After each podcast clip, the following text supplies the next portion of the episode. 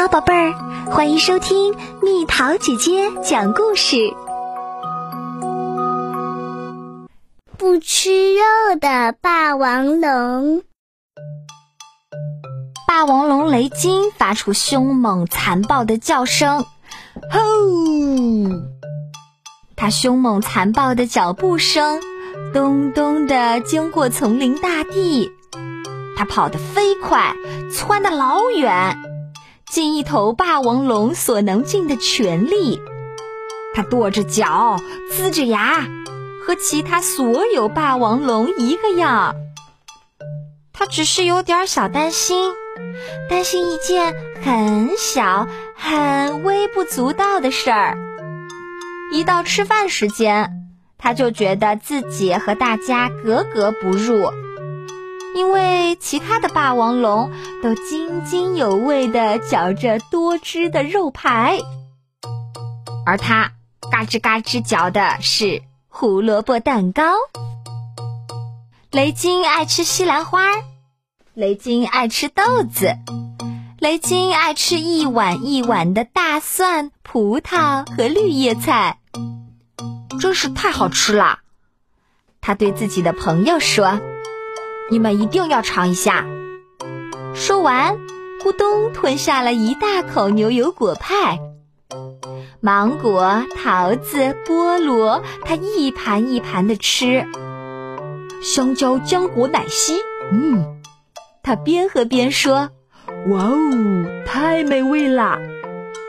胡萝卜、欧洲萝卜、莴苣，哦耶，这些他也爱吃。下午茶的茶点，他要配豌豆和菠菜汤。我的天哪，你到底怎么回事儿？霸王龙爸爸咆哮起来：“你应该吃肉，肉，肉！”霸王龙妈妈抱怨道：“你永远当不了恐龙奥运会冠军。”他最好的朋友修嘲笑他：“为什么当不了？”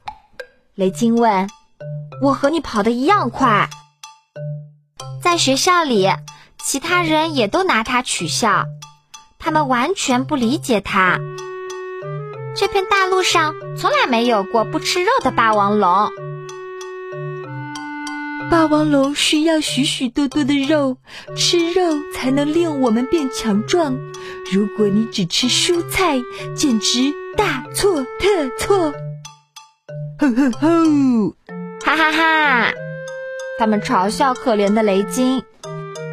你根本不是一头霸王龙，而是一头速王龙。就这样，雷金觉得很难过。他打包好自己的流浪背包，再见吧，我要离家出走。他喊道，而且永远不回来啦。我要去找几个更好的朋友，他们会更加理解我。没错，我可能真的是一个素食主义者。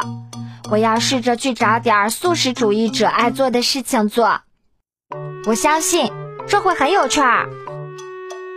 可是站在河底的烂泥里真是太可怕了，冰冷冷的，湿乎乎的。他想轻轻哼几声。但那听起来却像是怒吼。他放轻脚步慢跑，又有那么一点无聊。到了该吃饭的时候，雷金还是一头雾水。我最好找几个和我一样吃素的朋友，让他们告诉我该怎么做。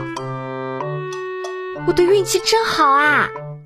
雷金叫道：“前面正好有一群恐龙在吃草。”他咚咚加快速度，我要和他们做朋友。他说，他想要冲过去向他们问好，可是这条路依然漫长。食草的恐龙们看了雷金一眼，尖叫着跑了。与此同时，老家的霸王龙们都很想念霸王龙雷金。他爱吃水果，怎么啦？修这样说：“他爱吃蔬菜，怎么啦？没有谁能像他一样跺脚，也没有谁能像他一样跟我们玩霸王龙的游戏。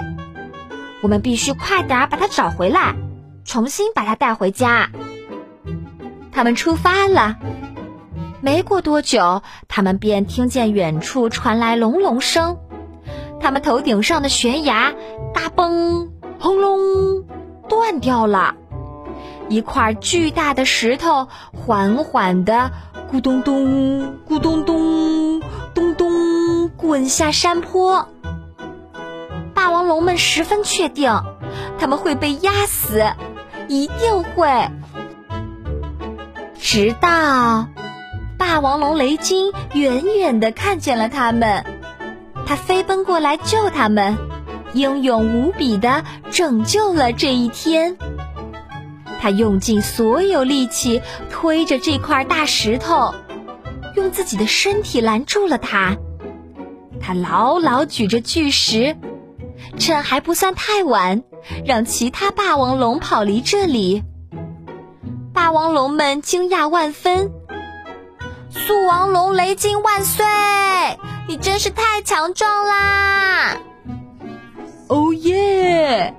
雷金哈哈大笑，全靠我吃的水果和蔬菜。胡萝卜增强我的视力，他说。香蕉加快我的速度。豌豆和菠菜给予我所需要的全部力量，所以虽然我是一头不吃肉的霸王龙，但这并不表示我很弱。你当然不弱，其他霸王龙异口同声的说道：“你很强壮，而且独一无二。”现在，请说你会跟我们回家，让我们的种群重新变得完整。我愿意回家，雷金说：“只要你们不再嘲笑我吃的食物，我们不会再嘲笑你了。”觉得抱歉的霸王龙们齐声宣布：“如果你愿意再给我们一次机会，我们一定会弥补你。”就这样，霸王龙们准备了一席盛宴，包括烤蔬菜卷饼。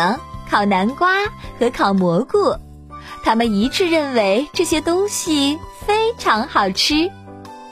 他们跳舞跳了整整一夜，因为他们知道，世界上最美妙的事儿就是开开心心做自己。好啦，小朋友们，故事讲完啦。你是一个什么样的孩子？你喜欢做什么事儿？喜欢吃什么东西？留言告诉蜜桃姐姐吧。嗯，不管你喜欢做什么，喜欢吃什么，是个什么样的人，只要开开心心做自己就好喽。好了，宝贝儿，故事讲完啦。你可以在公众号搜索“蜜桃姐姐”，或者在微信里搜索“蜜桃姐姐零二零”，找到告诉我你想听的故事哦。